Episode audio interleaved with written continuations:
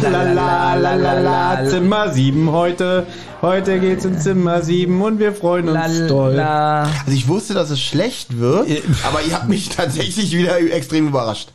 Tag 7 im Zentrale Adventskalender 2023. Das Kapitel, das wir heute besprechen, heißt auch Zimmer 7. Und wir haben ganz, ganz viel Feedback bekommen, wo die Leute gesagt haben, Mann, ihr seid aber auch die Meister der Cliffhanger. Wir wollen endlich wissen, wie diese Minninger Geschichte ausgeht. Nochmal zusammenfassend. Ben und ich waren am Schulterblatt, oder wie die Straße da heißt, da am Schanzenviertel, waren beim Vietnamesen essen. Und ich drehe mich so um, lob so die Einrichtung von, von dem Restaurant und die Atmosphäre und die Preise und dann sitzt da André Minninger.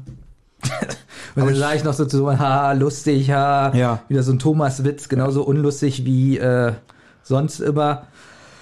Und dann beuge ich mich so vor und da sitzt er wirklich da. Genau. Na, Und dann? ja, pass auf. Pass auf. Dann haben Thomas und ich überlegt, was machen Stopp, wir. Benjamin, wir haben nicht so viel Zeit. Du musst doch gleich los. Na, wir können ja nur sagen, ich, hab, ich bin dann auf Toilette, um ihn mir nochmal richtig anzugucken. Also er war Wen jetzt, Minninger oder Minninger, dein, Minninger. äh, Also ich bin dann so vorbeigelaufen und er saß da wirklich. Oder dein Pilz auf deiner Kuppe. Und dann bin ich zurück und, und dann, Danke. ja. Und dann haben wir noch mal darüber gesprochen, So was magst du, ja. wie sprechen wir ihn jetzt an? Ich bin der Seriöse in diesem Podcast. Mhm. Äh, Wie sprechen wir ihn an? Was machen wir? Was tun wir? Und dann hatten wir beide eine Idee. Richtig. Finde, das Aber wir haben heute nicht so viel Zeit. Nee, Äh, deswegen, ich muss jetzt äh, Zimmer 7 machen. Wir erzählen die Erzähl Geschichte. es morgen. Ich bin dafür, wir erzählen die Geschichte einfach mal morgen wirklich in Ruhe und seriös. Na gut. Weil ähm, du musst ja gleich los zu deiner italienischen Freundin, ne? Noch Mhm. Weihnachtsgeschenke kaufen. Heute bin ich dran und ich freue mich schon so sehr. Mhm. Also ich kaufe die Weihnachtsgeschenke bei meiner italienischen Freundin. Nein, für sie. Achso, gut. Ja. Obwohl das witzig wäre, sie hat sie schon besorgt und du musst ihr die abkaufen. Und dir den schenken. genau, das fände ich super. Also, wir erinnern uns, Weihnachtszeit, Weihnachtszeit. die Detektive haben jetzt einen Praktikumsplatz in dem Esket-Haus bekommen. Und da steigen wir ein. Wir sitzen im Auto. Sie sind auf dem Weg zum Esket-Haus und Justus macht sich große Sorgen, denn laut seinen Berechnungen wartet der Verfasser des Hilferufs, wir erinnern uns, Zettelchen in, im kaputten Glöckchen, der wartet nun schon seit neun Tagen auf Rettung. Denn es hatte am 29. November, der Tag, an dem Emily die Glöckchen erstanden hatte, im Umkreis von Pasadena unentwegt geregnet. In Pasadena befindet sich das Esket-Haus. Fragen dazu? Ja, weil ich mich so gefragt habe, er wartet seit neun Tagen, er kann ja auch seit 49 Tagen warten. Ja, oder seit 49 Jahren. Ne? Das ist doch Nee, so. wirklich. Also ist es jetzt schlüssig, dass es neun Tage sein Naja, wird? niemand weiß, wie lang dieser Hilferuf in dem Glöckchen wirklich verweilt ist. Und dann sagt er, ja, da hat's geregnet. Ja. Ähm, gut. Ja, weil, also wie gesagt, Emily hat dann da diese hässlichen Glöckchen erstanden. Jetzt kommen sie im Escort-Haus an und dort erhalten die Jungs erstmal ihre jeweiligen Aufgaben von Captain Kirk mitgeteilt. Peter soll im Wäschekeller agieren und dort Wäsche aufhängen, also so Handtücher, Bettlaken und so, findet er auch nicht geil. Bob soll derweil im Vorgarten das Laub harken, während Justus im Gemeinschaftsraum den Fußboden wischen soll. Als er den Raum betritt, trifft er dort auf Desmond und Megan, zwei jugendliche Heimbewohner, die gerade Karten spielen. Der Desmond wird als muskulös beschrieben, sie zierlich mit dichten Pferdeschwanz. So. Umgekehrt wäre witzig. Ja. Sie wird als muskulös und er zierlich mit Pferdeschwanz. Gibt's ja heutzutage auch alles.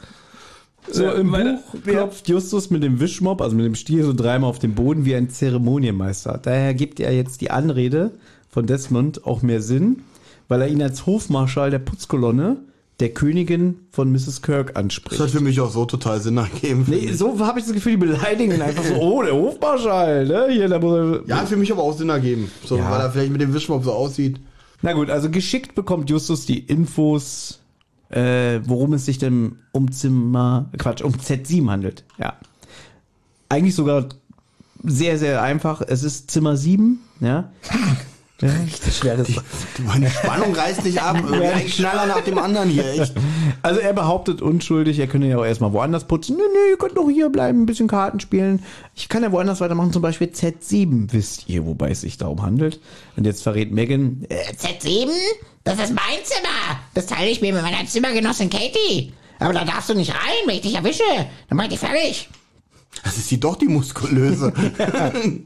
Kathy soll nämlich derzeit andere Sorgen haben, weil sie sich gegenwärtig auf der Krankenstation des Ascot Houses befindet.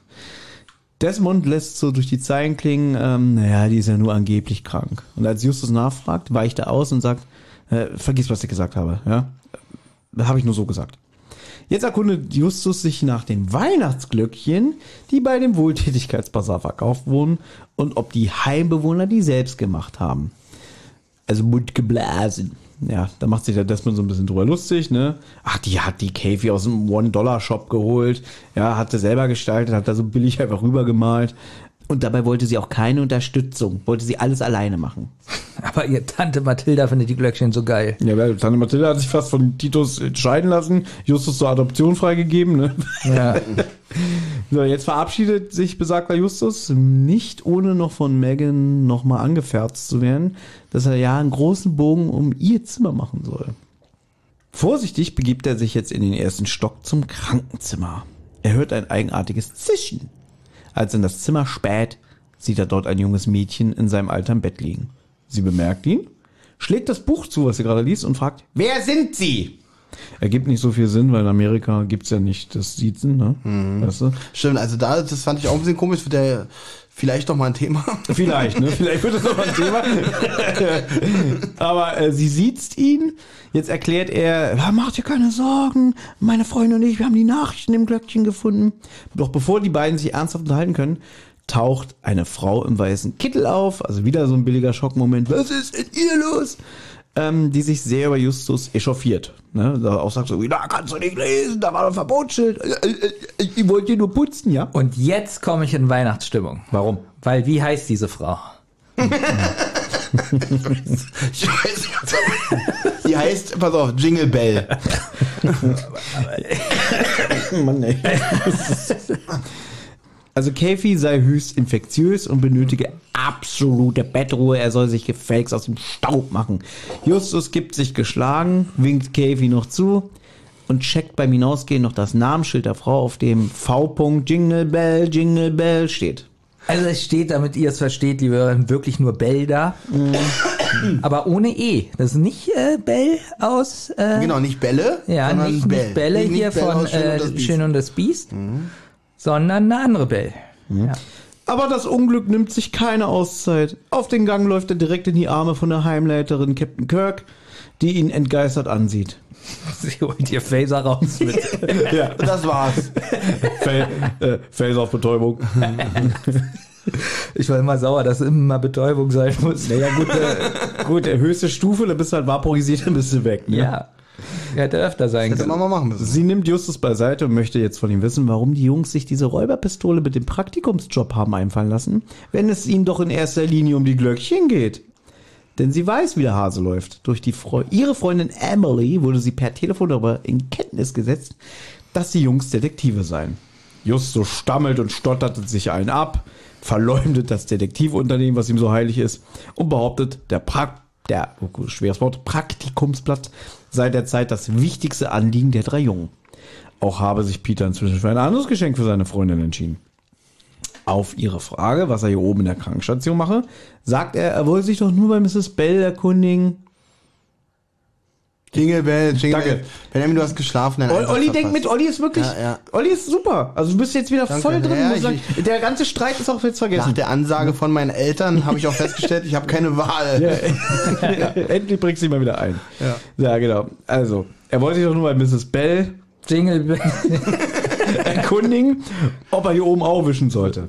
Er fragt, ob er unten weitermachen solle. Mrs. Kirk scheucht ihn hinunter, allerdings nicht ohne ihn nochmal zu ermahnen, um die Krankenstation einen großen Bogen zu machen. Geknickt tritt er den Rückzug an. Na, wunderschön. Oder? Dem ist nichts hinzuzufügen. Wie viele Punkte Weihnachtsstimmung? 10 von 1001. aber ähm, 10 von 1001, das ist ja nicht so doll. ich möchte jetzt aber nicht Ja. gleich, weil dann hätten die Leute jetzt auch einfach wirklich das Hörspiel hören können. als Apropos- unsere Zusammenfassung. Apropos Weihnachtsstimmung, zum Beispiel gestern, wo sie vor dem Escort-Haus waren. Also, was für ein Wetter ist jetzt eigentlich in Kalifornien? Da ist doch jetzt auch nicht so warm. Das ist jetzt Nein. keine 30 Grad, das ist auch so im einstelligen Bereich teilweise, ne?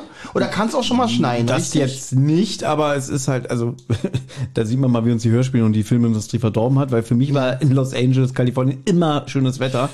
Aber ja, es ist jetzt auch nicht ständig heiß. Das habe ich ja auch gemerkt. Also äh, Los Angeles liegt ja am Wasser, ne? Und da hast du, du hast auch mal 30 Grad oder so. Aber eigentlich hast du immer so, so um die 24, 25 Grad. So, ich guck mal, wie warm es jetzt in Kalifornien ist. Sekunde. Mal gucken, hoffentlich ist es gelogen. Wetter, Wetter, Kalifornien. Ich war auch nie in Amerika, Benjamin, ich habe gelogen. Naja, deswegen bist du jetzt ein Wetterexperte oder was? Ein Wetterfrosch. Ich wollte gerade eingeben, Wetter in Kalifornien, schlägt das Wetter in Karlshorst. Wetter in Kalifornien. Ja, ja. Oh, Thomas. Ja? 9 Grad sind's da, obwohl das ist gerade nachts, ne? Ja. Ja, da, also 9 Grad sind's da jetzt. Okay, da wären es heute am Tag 21 Grad. Gut, also Schneesturm weit weg. Aber so gestern, die waren da vor dem Haus und da hat man auch so im Hintergrund so frühlingshafte Geräusche, Vögelgezwitscher und alles gehört. Hat mich auch, also, Weihnachtsstimmung wirklich furchtbar. Ich sehe jetzt hier gerade nur mal so die Wochenprognose, ja. Also morgen wären es 23 Grad tagsüber in Kalifornien, Dienstag auch, am Mittwoch wären es 18 Grad, ist aber immer bewölkt, muss man dazu sagen. Also war ich gar nicht so schlecht so mit meinen Nee, du hast, 25 Karl, Grad. Sieger, du hast doch Karlshorst. Und es kann ja bei 18 Grad, wie wir wissen, ja auch schneien. Es hat aber ohne Witz, ich glaube, Anfang diesen Jahres hat es seit 30 Jahren das erste Mal wieder in Los Angeles geschneit. Ja. Ja. Und wie oft schneit es in New York? Weil immer, Schon wenn ich, oft. weil immer wenn ich Kevin sehe, Dann schneit es. ja. Immer, jedes Jahr ist Schnee. Ist ja immer live, ne? Der Film. Ja. Ja, reicht heute, würde ich sagen. Ja, ich dachte gerade, wir können doch das irgendwie so ein bisschen Nee, nee, äh, ach komm, lass, würzen, ja, so komm, mit lass. so, aber Wir versuchen es morgen nochmal. So. O- Olli, pass auf. Mhm. Wir haben jetzt Zeit bis morgen. Wir können uns ja für nächstes Jahr schon mal ein neues Konzept für den Adventskalender überlegen. Was hältst du Oder davon? einfach komplett überlegen, ob das hier alles noch Sinn macht. Ich würde wieder so ein Video machen. Lieber mal wieder so einen Adventskalender öffnen. Ach so, So ein das, das, das können wir für nächstes Jahr mal Adventskalender. wieder machen. Dann braucht ihr auch jemanden, der die Kamera hält. Der nur im Hintergrund sitzt. Ja. Ne? Aber das wäre schon spannend. Hat sich der drei Fragezeichen Kalender, Adventskalender verbessert? Stimmt, das kann man jetzt nach drei Jahren mal Ja. äh, checken. Weil das kann ja wirklich sein, ja, durch unsere Kritik, das Oh war ja. alles schwarzes Wir Plastik. sind ja nicht irgendwer. nee, wir sind hier der drei Fragezeichen Ja. Podcast schlechthin. Vielleicht steht da auch so jetzt so inzwischen, keiner von uns hat es geprüft, aber ich glaube, da könnte mir vorstellen, da steht sowas drauf wie durch Anregung des Podcasts die Zentrale jetzt noch besser. Davon bin ich überzeugt. Bis morgen. Ja, tschüss. Ja, ich auch.